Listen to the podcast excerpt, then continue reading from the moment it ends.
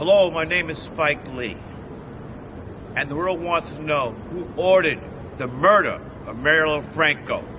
Olá, pessoas! Sejam muito bem-vindos ao Highcast. Eu sou Hector Souza e aqui me acompanhando para estrear mais um quadro especial está ela, como sempre, Yara Lima. Olá pessoal, sejam bem-vindos a mais um quadro novo, mais uma segunda que estaremos com vocês e agora é Highcast o tempo inteiro. Recentemente a gente lançou um que se chamou Gêneros do Cinema, onde a gente fala um pouco sobre um gênero específico do cinema. Nesse quadro a gente vai continuar no cinema, mas a gente vai falar sobre grandes diretores. E como estamos no clima de Novembro Negro, na verdade a gente tá negro o ano todo porque é isso que importa, mas as temáticas do Highcast estão mais específicas nisso. A gente vai falar sobre ele, provavelmente minha maior referência cinematográfica, o cineasta, roteirista e produtor Shelton Jackson Lee, Quem? comumente conhecido como Spike Lee. Fiquei chocadíssima com esse nome, porque Shelton Faz muito sentido ele ter mudado para Spike. faz. Mas assim, Spike, não, não sei, Spike tem, tem cara de nome de gente que quer ser moderninho, né? Vai ver na época ele queria ser. Vai ver Spike na época era nome moderno. Outra informação que pouca gente sabe é que ele nasceu em Atlanta, mais especificamente no dia 20 de março de 1957. Mas logo pequeno, ele se mudou para Nova York, onde cresceu e a maioria das suas obras se passam, que é no Brooklyn. Legal ver que, tipo, boa parte das produções dele tem muito a ver com o lugar de onde ele veio, né? Porque Atlanta, Brooklyn é, é tipo, muito forte nos filmes, principalmente o Brooklyn. E além desses seus lugares de origem, outra temática muito frequente nas obras de Spike Lee é a temática racial, onde ele está sempre lá falando sobre a comunidade negra, como o que é ser negro nessa sociedade, mais especificamente na sociedade estadunidense. Que é ainda pior, talvez, é, já que o conceito de negritude lá é ainda é mais complicado que o que aqui, né? Eles colocam todo mundo simplesmente num único saco e, tipo, se você não é, é um não branco, você automaticamente é chamado de negro e pronto. Ou latino, no caso. Nenhuma das duas formas são aceitas lá dentro. E é isso, é legal ver que o Spike veio de, de um lugar com uma influência negra tão forte, né? Tipo Atlanta, tipo Brooklyn. E conseguiu passar isso ainda pro dentro dos filmes dele, dentro das coisas que ele produz. Você vê tudo aquilo muito forte. Se você não sabe de onde o Spike é, você meio que acaba imaginando é, com base nas coisas que ele faz, porque ele menciona muito esses locais. Eu acho que eu vejo mais menção ao Brooklyn ainda do que a Atlanta. Atlanta eu acho que, que foi bem menos. Que eu particularmente tenha notado, né? Talvez alguém que preste mais atenção tenha percebido uma influência maior de Atlanta, mas eu sempre vejo muito mais de Brooklyn. E vamos falar também sobre a filmografia dele, falar sobre os trabalhos dele. E seu filme de estreia aconteceu, seu longa-metragem, porque antes disso ele tinha feito alguns curtas, mas a gente vai aqui se ater aos longas-metragens, que são os que passam no cinema que tem mais repercussão. O seu longa-metragem de estreia, ele fez ainda estava na universidade, que foi o Ela Quer Tudo, de 1986. E esse filme foi financiado pela sua avó, que também pagava seus estudos na Universidade de Morehouse. Ela quer tudo, né? 86, o filme é todo em preto e branco, né? Tem na Netflix, inclusive, se alguém tiver interesse em assistir. Tem a série com o mesmo nome. E tem o filme lá também. É muito legal. Quando assisti o filme eu gostei bastante, mas eu só vi o filme depois que eu tinha visto a série, porque eu não tinha tanto, não conhecia tanto Spike Lee na época. E aí eu vi a série, eu fiquei apaixonada. É que eu odeio, mas eu fiquei apaixonada no Darlene Dona da minha vida. Tem um monte de coisa assim que dá pra, dá pra debater, dá pra fazer um episódio inteiro só pra falar de ela quer tudo. Quer dizer, não dá porque é que tu não vai assistir a série pra falar sobre. Mas- Se você quiser fazer sobre o filme. eu vou fazer, vamos falar sobre o filme. Mas, tipo, Ela Quer Tudo é muito interessante porque ele fez em 86 e é um filme sobre uma mulher que, que literalmente quer tudo mesmo. É um filme que tem uma perspectiva feminista muito grande. E, Uma mulher negra. Uma mulher negra, sendo dirigida por um homem. E o filme, ele- velho, ele é muito forte. Eu achei, achei sensacional porque a Nolan, ela é, a Nolan é uma personagem fenomenal. Ela é, ela é decidida, ela é autossuficiente, ela é realizada. E é isso, ela quer tudo mesmo. E pronto, eu acho sensacional. A irmã dele, inclusive, está envolvida no projeto, ela roteiriza. Eu não lembro se foram todos os episódios da primeira temporada se foram alguns, mas ela é roteirista da série também. E ela é personagem e Spike Lee sempre gosta de trabalhar com a família. No primeiro filme, a irmã também ajuda ele, é uma personagem, e o pai dele também é um personagem do filme e faz a trilha sonora. E falando na irmã do Spike Lee, ela é uma das protagonistas, junto com o próprio Spike, no seu filme sequente, que é Faça a Coisa Certa, de 1989, dado por muitos como a melhor obra de Spike Lee até hoje, sendo que era apenas seu segundo longa, e esse filme lhe rendeu uma indicação de melhor roteiro no Oscar.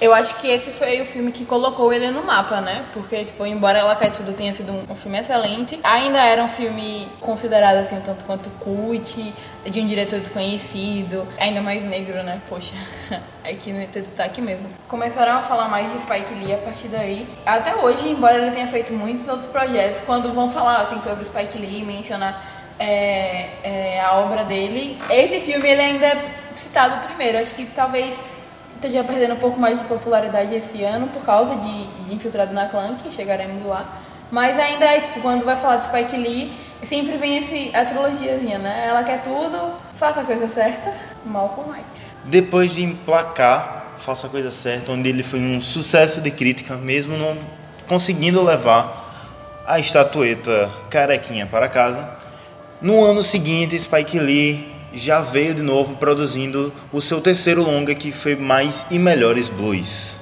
Esse filme, inclusive, foi um tanto quanto criticado e teve uma recepção um pouco negativa porque os fãs estavam esperando que o Spike Lee fizesse um filme sobre blues, mas com algumas temáticas de debate, de críticas né? O que eles estavam achando que seria o estilo para sempre do Spike. E no entanto ele fez um filme mais sobre o blues mesmo, de modo geral. Ele não estava fazendo uma crítica a algum movimento específico. E aí as pessoas estavam teve uma recepção um pouco mais negativa porque as pessoas estavam esperando que fosse algo mais, ai meu Deus, é uma crítica.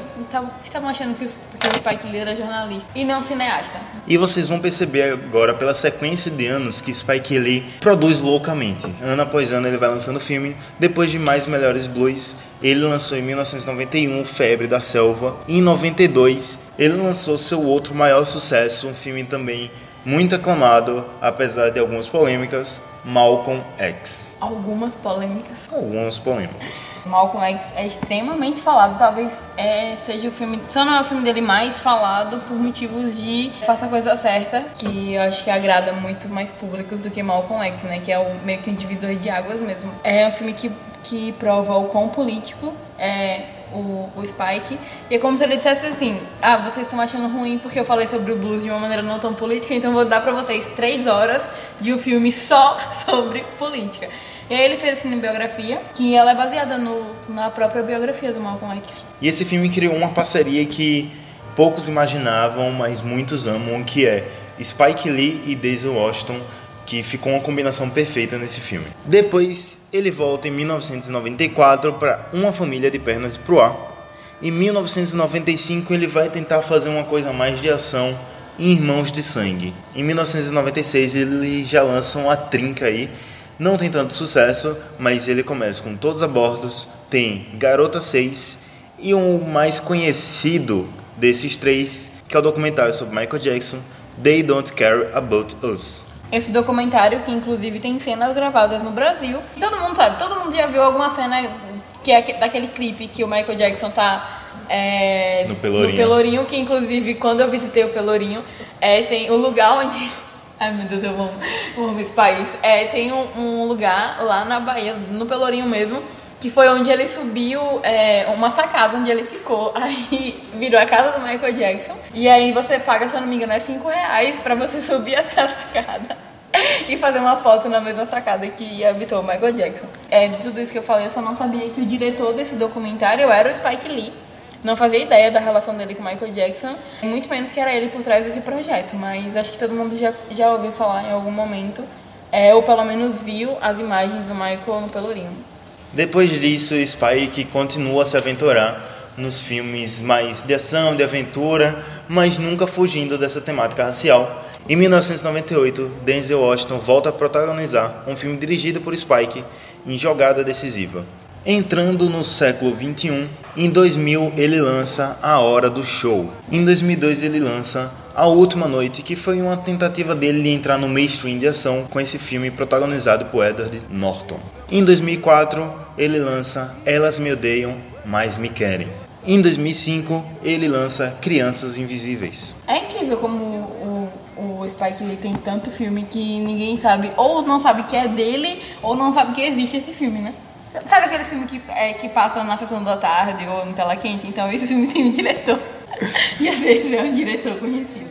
Em 2006, Denzel Washington volta para essa parceria e esse sim as pessoas conhecem que ele lança O Plano Perfeito. Esse filme, é, meu pai é muito fã, meu Deus do céu. Inclusive, eu tinha assistido esse filme e o meu pai tinha visto esse filme e a gente não sabia que era o mesmo porque eu conhecia como Inside Man, né? Aí, como é importante você traduzir os títulos dos filmes.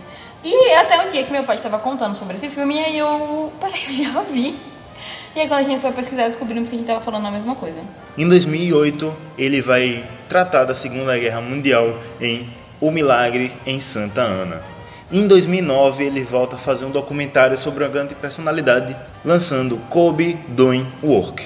Em 2012, ele volta para as ruas de Atlanta para representar elas em Verão em Red Hook. Também em 2012, ele volta a falar de Michael Jackson em Michael Jackson Bad 25. Também em 2012, um pouco antes daquela loucura dos 25 centavos acontecer no Brasil, Spike Lee lançou o documentário Go Brasil Go, onde ele falava um pouco sobre a crescente que vinha na política brasileira, visto internacionalmente, e ele traz entrevistas muito interessantes, como Dilma Rousseff, Lula, Fernando Henrique Cardoso, Criolo, Pelé e até o menino Neymar.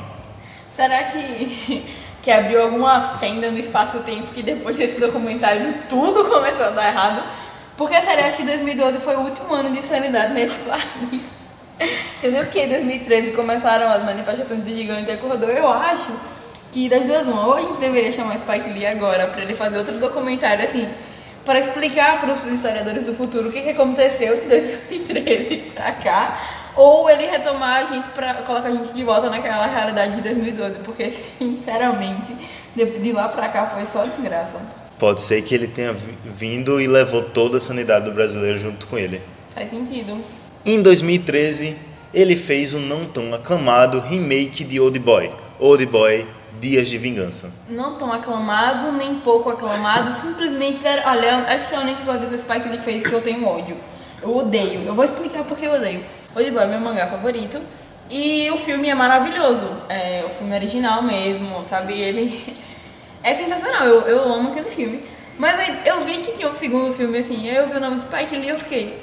Hum, vamos ver, né? Aí, vai o filme é com Josh Brolin, que, que pra quem não sabe é o Thanos. Eu fiquei, o que que tá acontecendo aqui? Eu assisti o filme inteiro. E eu só consegui ter raiva, porque é, é muito doido. Vai, nossa, nem parece que tem um Spike Lee no meio. Eu me recuso a acreditar que esse filme sequer existe. Então, me desculpe, mas é, Old Boy não tá na filmografia do Spike Lee. Isso é fake. Enquanto rolava a Copa do Mundo no Brasil em 2014, Spike Lee lançava A Doce Sede de Vingança. No ano seguinte, ele lança She-Rock, que é o primeiro filme original Amazon Prime.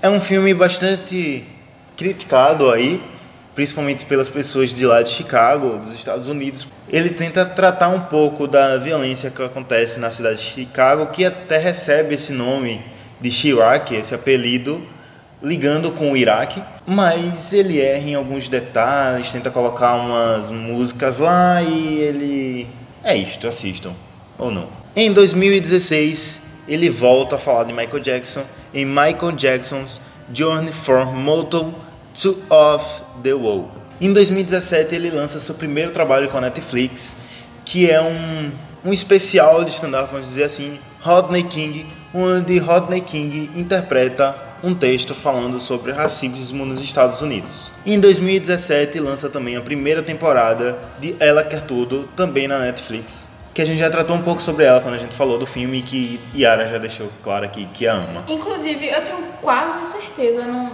não vou dar 100%, que em algum episódio do Highcast eu indiquei a segunda temporada quando ela tinha acabado de sair. Deve ter um, um tempinho bom aí, que a série, se eu não me engano, ela saiu, acho que foi fevereiro, março, alguma coisa assim, a segunda temporada, que é maravilhosa, inclusive a primeira, não se compara à primeira, a primeira temporada é de fato muito boa. É, mas eu tenho certeza que eu indiquei essa série. Então, se vocês não assistiram naquela indicação, por favor, assistam agora. Tem, muito, tem algumas, alguns problemas assim na série que muita gente não gosta, muita gente reclama que a galera fala como se fosse obrigação de gostar, e não é, ninguém tem obrigação de gostar de nada.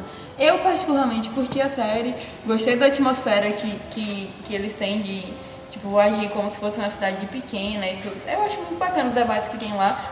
Tem tem um debate muito interessante sobre pressão estética, que não é com a personagem principal, é com a personagem secundária, que em alguns momentos ela quase é dona da série. É, fala muito sobre silicone e, e, e, a beleza dos corpos negros e etc. É muito, e sem sexualização, não acho que tem. Pelo menos eu não achei que tinha sexualização. Então é, vale a pena assistir. Vejam aí, se vocês não, não ouviram aquela indicação, escutem agora. E chegamos aqui num provável ponto alto da sua carreira, ou pelo menos a retomada assim no, dentro dos holofotes, que foi Infiltrado na Clã, o filme que finalmente lhe rendeu uma estatueta de Oscar, neste caso por melhor roteiro original. Antes disso, ele tinha só um Oscar honorário, né? Que eu não sei quais são os critérios da academia para dar um Oscar honorário. Também porque, não. se eu não me engano, o prêmio que Jack Chan ganhou há uns dois anos atrás também era um Oscar honorário. Mas eu não sei quais são os motivos. Provavelmente deve ser aquela pessoa que já fez muita coisa boa, mas a academia nunca quis premiar. É, Toma aqui um prêmio de consolação. É, tipo, vou te dar esse prêmio aqui pra fingir que, que você. Que eu, que eu já vi o seu trabalho alguma vez na minha vida, sabe? Deve ser algo desse tipo. Mas foi legal o Spike ter vencido. Não foi como o melhor filme, que era o que ele merecia, porque, velho, quem acompanhou o Oscar sabe, quem não acompanhou tá sabendo agora, que Infiltrado na Clã perdeu. Infiltrado. Ai, meu pai! Ele perdeu pro filme antirracista. Infiltrado na Clã perdeu pra Green Book. É um filme que fala sobre racismo. De uma perspectiva branca. Teve até um trocadilho que o Spike Lee fez, né? Que, tipo, quando ele perdeu o Oscar de Faça a Coisa Certa, foi pra Conduzindo Miss Daisy. E aí ele brincou que toda vez que tem um branco dirigindo, ele perde a estatueta. Esse filme é muito maravilhoso. É, mas Infiltrado na Clã ganhou o Oscar de melhor roteiro, merecia de melhor filme, mas foi, foi legal porque é como se o, o filme, o Infiltrado na Clã, tivesse trazido o nome do Spike de volta pro, pros nomes grandes, né? As pessoas voltaram a falar mais. É, e fora que, que é um filme maravilhoso. Ele é engraçado quando tem que ser, ele é sério, tem um debate muito bacana. E, e tem o, o filho do Denzel Washington. A dinastia tá aí. A parceria deu tão certo que. Eu esqueci agora o nome do menino. É John Washington. E, tipo, a parceria deu tão certo com o Denzel que ele escalou o filho. E, tipo, o menino é muito bom. Ele merecia muito o Oscar de, de melhor ator porque ele concorreu. É, e ele foi muito excelente, velho. Durante o filme, ele tem momentos em que ele mostra a solidão por ele estar tá lutando contra um movimento em que ele está fazendo parte, ele quer lutar de dentro. É ao mesmo tempo que mostra a fé que ele tem na polícia e o contraste com os movimentos sociais que abominam a polícia. Então, poxa, a atuação dele foi excelente. É, do lado de Adam Driver, que é outro ator maravilhoso e que nesse filme está perfeito, mas que já tem uma escala muito grande de filmes. Ele já tem um repertório um, um tanto quanto maior em comparação ao John que foi, enfim, foi brilhante nesse filme, velho. Infiltrado na Clã foi facilmente o meu filme favorito do ano passado, sem nenhum arrependimento. Queria muito que ele tivesse sido premiado. Se você não viu Infiltrado na Clã, você tem o dever e a obrigação moral de depois de ouvir esse episódio e assistir esse filme, porque ele realmente é necessário. E se você está naquele clima de receber indicações de filmes protagonizados e dirigidos por personalidades negras, tá aí a nossa indicação, tá aí a indicação da Highcast. E para finalizar sua filmografia como diretor, em 2019 ele lançou a segunda temporada de Ela Quer Tudo, também na Netflix. Assistam e conversem comigo sobre o que vocês acharam, porque essa série tem tanta opinião mista e sempre tem pontos de vista tão diferentes que é muito legal falar sobre ela. Assistam também Infiltrado na Clã, assistam Malcolm X. Se eu não estiver enganada, Malcolm X está na Amazon. Eu acho e que tá. She-Rock tá na Amazon. She-Rock é da Amazon. É da Amazon. Mas então, é da Amazon e tá lá na Amazon, pronto. É, She-Rock tá, é lá da Amazon, já tá na plataforma. Infiltrado na Clã, eu, não, eu acho que Infiltrado na Clã só tá no Telecine. No Telecine. Só tá no Telecine, é. Mas, enfim, vocês vão conseguir assistir. É isso aí, espero que vocês tenham gostado desse episódio. Spike Lee tem uma filmografia tão grande que não deu pra gente se debruçar sobre ela aqui, porque se a gente fosse falar sobre todos os filmes dele, a gente ia passar aqui umas três horas Que é o tempo de você assistir Malcolm, Malcolm X. X. É, se você tem três horas disponível pra ouvir a gente falando sobre o Spike Lee, gaste esse tempo vendo um filme sobre o Spike Lee e tenha suas, suas próprias opiniões. Muito obrigada você que ficou até o final. É, espero que vocês deem o feedback de vocês, falem o que vocês acharam desse formato. Quais diretores vocês querem ver a gente falando sobre. É isso muito obrigada. Até próxima segunda. E para vocês dizerem pra gente quais diretores vocês querem que a gente fala, como é que faz? Você vai lá nas nossas redes sociais, arroba Highcast, tanto no Instagram como no Twitter. Já que você está por lá, segue a gente, compartilha com seus amigos. E lembrando que a gente vai fazer especial de Natal esse ano, histórias de Natal. Então se você quer falar sua história, quer contar sua história para o mundo, mas não quer ser reconhecido por isso, quer manter um anonimato, responda aí nosso formulário, vai estar na descrição do episódio. É isso aí e tchau, tchau.